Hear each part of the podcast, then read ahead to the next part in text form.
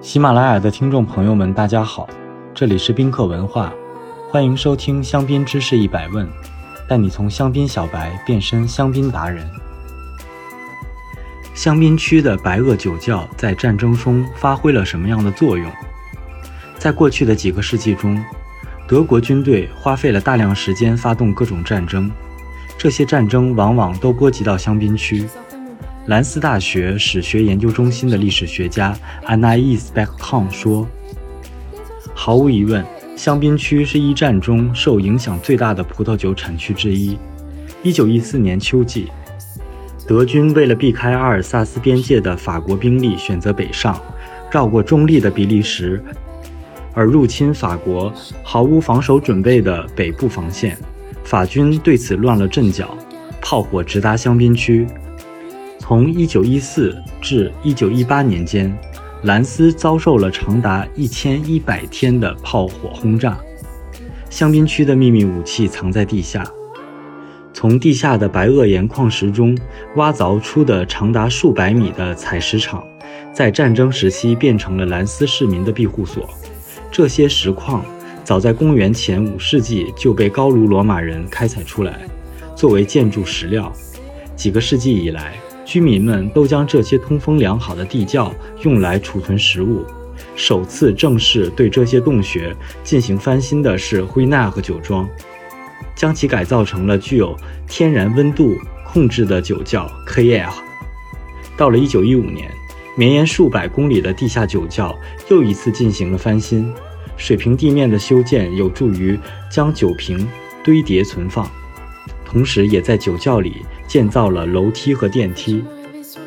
香槟区的葡萄园在两次世界大战中都受到了轰炸，但这些地下酒窖基本没有被战火波及。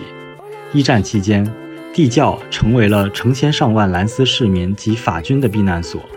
他们在洞穴中钉上帘子，以作为临时的墙，并且将堆叠香槟的木板做成了临时书桌。Anais b e c k t o n 指出，在这些酒窖中，逐渐演化出了人们的生活社区。Veuve Clicquot、b o m h y a b l e 和 Coug 地下的空间可以进行宗教仪式。市政办公搬到了 Veuve Clicquot 的酒窖中。多个采石场拥有了学校，并开始教授课程。经过专门翻新，以用来陈年香槟的白垩酒窖，最终挽救了无数生命，并让受苦难的人们感受到了生活的意义。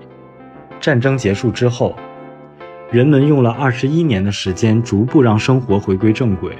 但是，一九三九年，战争再次卷土重来，纳粹法西斯与香槟之间的爱恨情仇。旅居巴黎的作家 Patty 和 Don Clestrom。在他们的著作《香槟：世界上最迷人的葡萄酒在战争和艰难时期如何胜利》和《葡萄酒与战争：法国纳粹法国珍宝之战》中，提及了一些有关战争与香槟之间富有戏剧性的故事。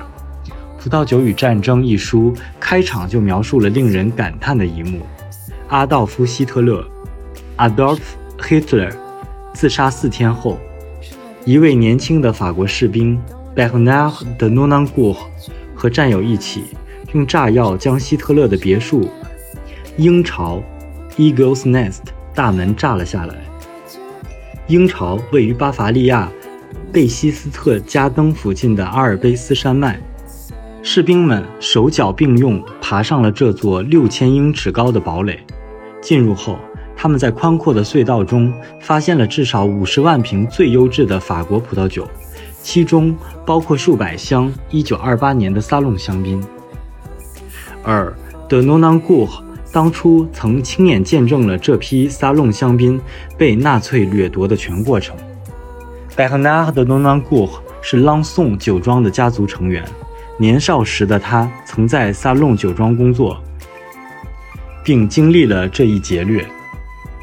战争结束后的诺南古回到故乡，重新从事葡萄酒行业。于1948年接管并开始运营罗兰百悦酒庄。1988年，他的公司将萨隆酒庄收入旗下。他自己的人生故事也变得更加完整。c l a d s Chops 说，诸如 The Nonancourt 这样神奇的故事，也反映出香槟的唯一和特别。纳粹甚至任命了监管员来监督香槟的生产，以确保有大量的瓶装香槟进入纳粹领导的手中。当时，香槟酒庄甚至会故意破坏自己的生意，以希望在战争结束后，香槟免于成为希特勒领导的所谓“千年帝国”旗下的一个价值连城的产业。白垩酒窖在此又一次发挥了作用。香槟生产商们围住了地窖的各个部分，将瓶装香槟和橡木桶尽量藏起来。这些酒窖还成了抵抗部队的地下总部，人们在这里隐藏逃犯、武器和补给品。根据 Class Traps 的说法，抵抗军领导人可以通过每周的香槟订单来预知纳粹的行动。德军要求将香槟送到哪里？就意味着德军领导人很快会在哪里出现，也因为很多香槟被藏了起来。近年，数百米的香槟酒窖里还偶尔能发现当年被藏在后墙中或酒窖深处的香槟，可谓先辈给现代人无意留下的遗产。今天我们来复习一下白垩酒窖的法语发音。H e y e r 开业，开业，你学会了吗？如果听友朋友们有关于香槟知识的小问题，欢迎在评论区互动，也可以关注宾客文化公众号，发现更多香槟的资讯。